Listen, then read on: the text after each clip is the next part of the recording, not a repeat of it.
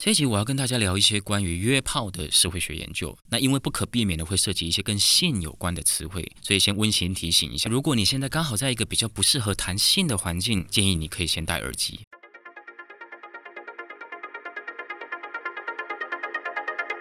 我想先从一个这几年大家在各种网络论坛上应该还蛮常看到的烦恼谈起：约炮晕船。约炮晕船的意思是你喜欢上了你约炮的对象，也就是你的炮友。为什么称之为晕船呢？因为约炮是有一套相应的社会规范的。这个规范最重要的一条就是，约炮中发生的性行为是无意义的，结束之后双方必须退回原本的关系。所以如果你对炮友产生感情，就等于失去了社会规范期待你该有的明智清醒。在 d c a r 或 PTT 这些网络论坛上，约炮晕船很明显是一个大家觉得蛮逊的事情。评论区对晕船的人其实还蛮常给一些揶揄嘲讽的评论，比如说他是不是很缺啊？他是不是很想谈恋爱啊？网络上另外一种常见的说法是，女生比较容易晕船，因为生理上男性比较容易性爱分离。这一集我想透过一些晚近的社会学研究，跟大家聊一聊这两种常见的说法是对的吗？约炮晕船是一种情感脆弱的表现吗？还有女生真的比较没办法性爱分离吗？二零零八年，Kathleen Bogle 的《约炮：大学校园中的性、约会与亲密关系》点燃了新一波约炮研究的浪潮。这波对于美国大学约炮文化的研究，共享一个问题意识：为什么美国大学生开始出现许多跟约炮有关的烦恼？比如说我们刚才提到的约炮晕船就是其中一种。不止如此，学者们还注意到，即使是那些没在约炮的大学生，他们的大学生活、他们的喜怒哀乐也深受约炮文化影响。这就有点怪，对吧？你没在约，那你烦恼个屁啊！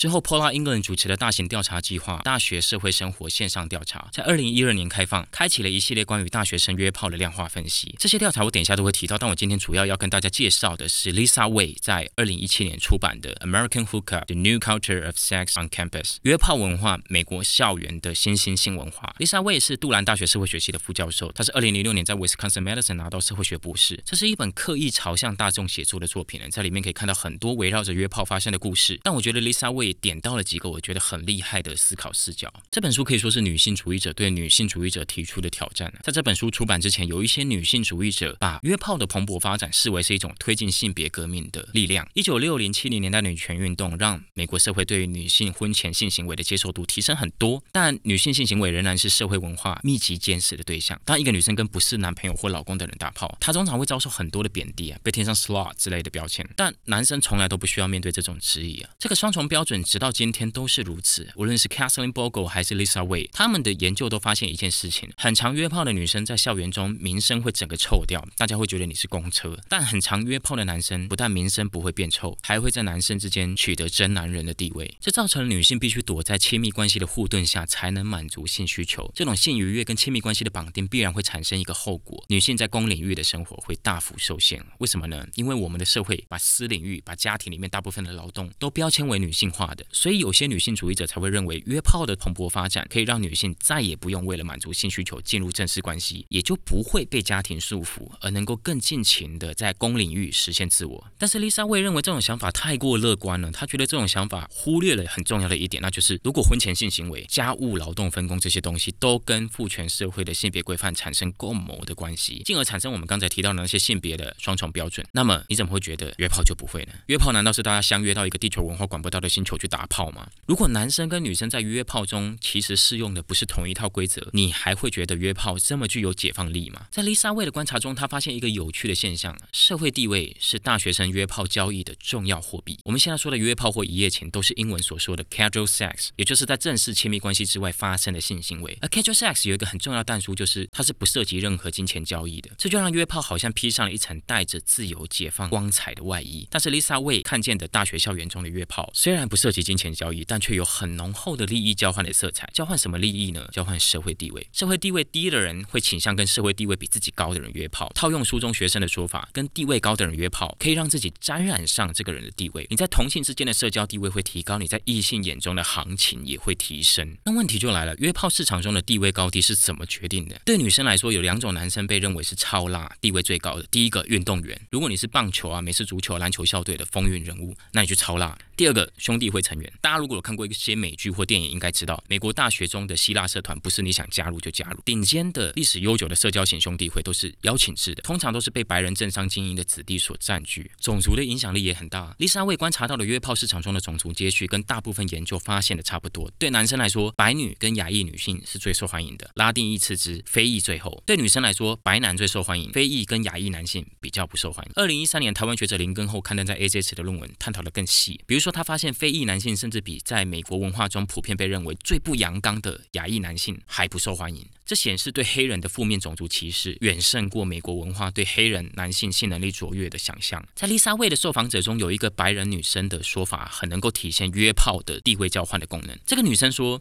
她其实很讨厌某一个男生，但是因为这个男生是一个很有名的校队运动员，是其他女生眼中很辣的男生，所以她毫不犹豫的。就跟这个男生约炮，有一个男生也说，当他约到一个超正的金发白女的时候，最让他感到兴奋的，其实不是等一下可以爽一下，而是他想到隔天可以跟兄弟们大肆炫耀。另一个跟大家眼中的鱼竿女约炮的男生，则是隔天就成为宿舍兄弟们的笑柄。丽莎为第二个有趣的发现是，约炮并不是一场公平的游戏，男生跟女生在约炮中得到的待遇差很大。从 OCS 收集的大样本资料中，我们可以看到，在两万两千多位异性恋大学生中，男生跟女生在约炮中获得性高潮的比率差别很大。当约炮只有发生口交，或是只有发生插入性交，男性高潮的比率大概都是女性的两倍，大概都只会有三分之一的女生会高潮。但如果同时有口交也有插入性交，男生跟女生高潮的比率都会大幅上升。虽然跟男性百分之八十四的高潮率比起来，女生百分之五十三的高潮率还是低的可怜。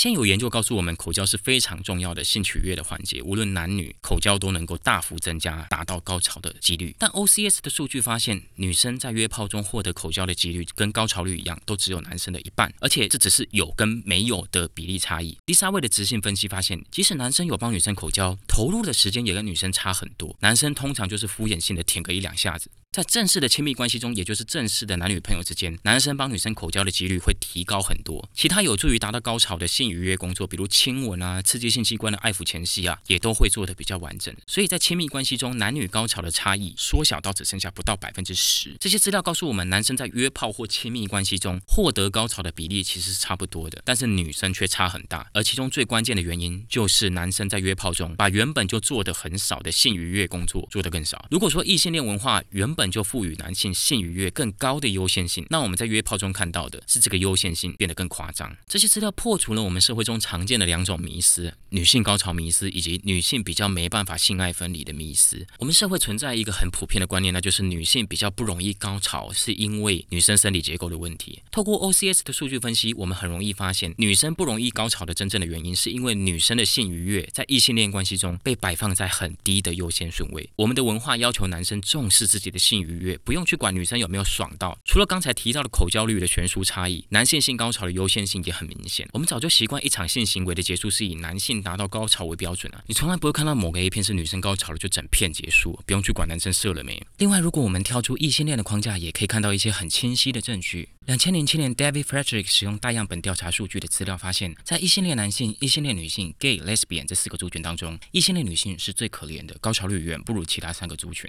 有趣的是，女同志跟男同志的高潮率几乎是一样的，都蛮高的。但只要人类进入异性恋关系，高潮率就会高度性别化，一男变成最爽，一女变成最惨。这很明显的揭示一个事实：男女高潮的能力是一样的。让女性高潮率变低的主要因素，并不是生理结构，而是异性恋关系中不平等的性取悦分工。在异性恋关系中，女性几乎单向的承担性取悦的工作。丽莎未发现，男性性愉悦优先的文化规范，不止男性内化，女性也内化这些规范。这导致很多女大学生自己会不好意思接受口交，很怕自己下面的气味破坏性爱的氛围或自己的形象。我们在保养也可以看到一整排女性私处保养或香氛的产品，但男性相关的产品你会发现很少。哎，屌臭起来，我觉得不会比鲍鱼差。男性很常接受口交，却很少进行屌的保养工作。既然如此，各位女性其实可以自信一点。这些资料也破除另一种迷思：女人天生就是情感性的动物，所以女生需要爱才能高潮，女生没办法性爱分离。这种迷思还衍生出另一种迷思：因为女生没办法性爱分离，所以女生容易爱上性行为的对象。通往女人心的是阴道，就是很经典的体现这种观念的金句。我记得我国中的班导就是用这句话告诫班上的女同学：大家要珍惜自己的身体啊，因为你的阴道不只是你的阴道，还通往你的心啊。我记得那时候我就有点黑人问号，我想说，老师在你说出这么一个天大的秘密。的时候，你是不是忘记你的听众当中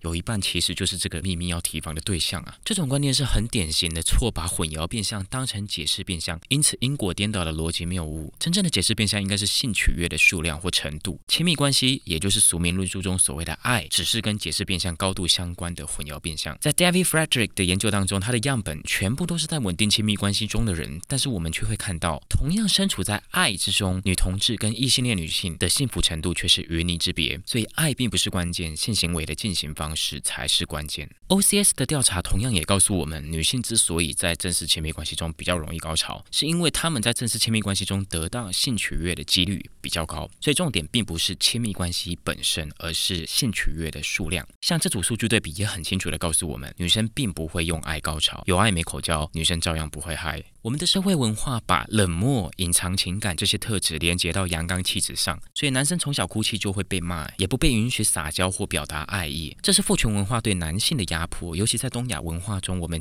几乎一生下来就被剥夺哭泣的权利。很多人内化了这些文化规范，以为女性天生就是情感性的动物，女生天生就容易多愁善感。我们社会中很多论述也鼓励我们本质化这些差别，把理性、感性跟性别连接配对起来。但这些其实同样是导果为因的论述。我们只不过是实验组跟对照组的差别。女生只不过是另一群在整个长达十几年的社会化过程中，很少因为表达情感被惩罚的人。但问题是，Lisa 未注意到很重要的一点：这个父权压迫男性造成。的冷漠特质正在有意识的被女性学习。Paula England 在二零一零年提出了一个现象级的概念——不均匀的性别革命。他要说的是，性别革命之所以停滞，是因为性别不平等的缩减方式是不均匀、不对称的。这个不对称主要体现在两方面：第一个，公领域跟私领域的不对称。既有研究的共识是，男性跟女性在公领域的差别待遇急速缩减，在一些像是教育程度的指标上，女性甚至已经超过男性。但是在私领域，情况基本上没什么改变，除了家务分工依然高度。性别化家庭事务的决策权也经常属于男性。第二个不对称则是两性的移动轨迹。女性无论在就读科系跟职业上，都大量进入之前以男性为主的领域，但是男性却几乎没有往女性的领域移动，比如社工啊、护理啊，或是一些身体工作的产业。这其实很合理，因为我们的社会跟父权文化的共谋性并没有改变，仍然只有被定义为男性的活动被赋予高报酬。所以一旦女性被解除束缚，他们当然会去追求社会给予高评价、高报酬的这些活动。男生也不是笨蛋，当然不会去追求仍然是低报酬，但其实对社会贡献同样重要的这些活动。于是，我们的社会必然的会变成一个越来越男性化的社会，女性会变得越来越像男性，男性则不会改变。丽莎卫认为，约炮的文化规范其实是在这一个更大的趋势中发生的。原本的性别文化鼓励男性只要自己爽，事后不用理，但现在。女生也开始追求这个男性特质，好让自己摆脱传统女性的形象。Lisa 未发现，原本只是事后退回陌生人的约炮规范，已经逐渐进化成整个约炮过程中你都不用去在乎约炮对象的感受。她发现，不管是男生还是女生，都有很多人在约炮中有过不受尊重、心理受伤的经验。这种冷漠至上的文化，也让性侵很常在约炮中发生。这一集并不是在说约炮这件事情不好，问题不是出在约炮这个行为，而是逐渐变成目前这样的约炮文化。Lisa 未想说的是，casual sex 可以很美好，也可以很可怕。而现在看起来需要改变的是约炮文化。不过我要再次强调，这一集说的是美国的情形，台湾的约炮文化是长怎么样子呢？目前相关研究非常的少啊，所以也很欢迎大家在留言区分享，不管是大学校园内还是校园外的约炮文化的情形。约炮晕船并不是一种值得被取笑的错。根据 OCS 的调查，美国大学生的情侣关系甚至有非常高比例是缘起于约炮，这代表约炮本来就是一个很容易让人产生感情的社会情境。冷漠其实没有比较酷，多情也没有比较逊，价值判断大部分都是社会性的。在大家根据约炮的游戏规则取笑别人之前，也许可以先想一下，是谁说这个游戏规则是完全正确的？为什么我们需要遵守这个规则呢？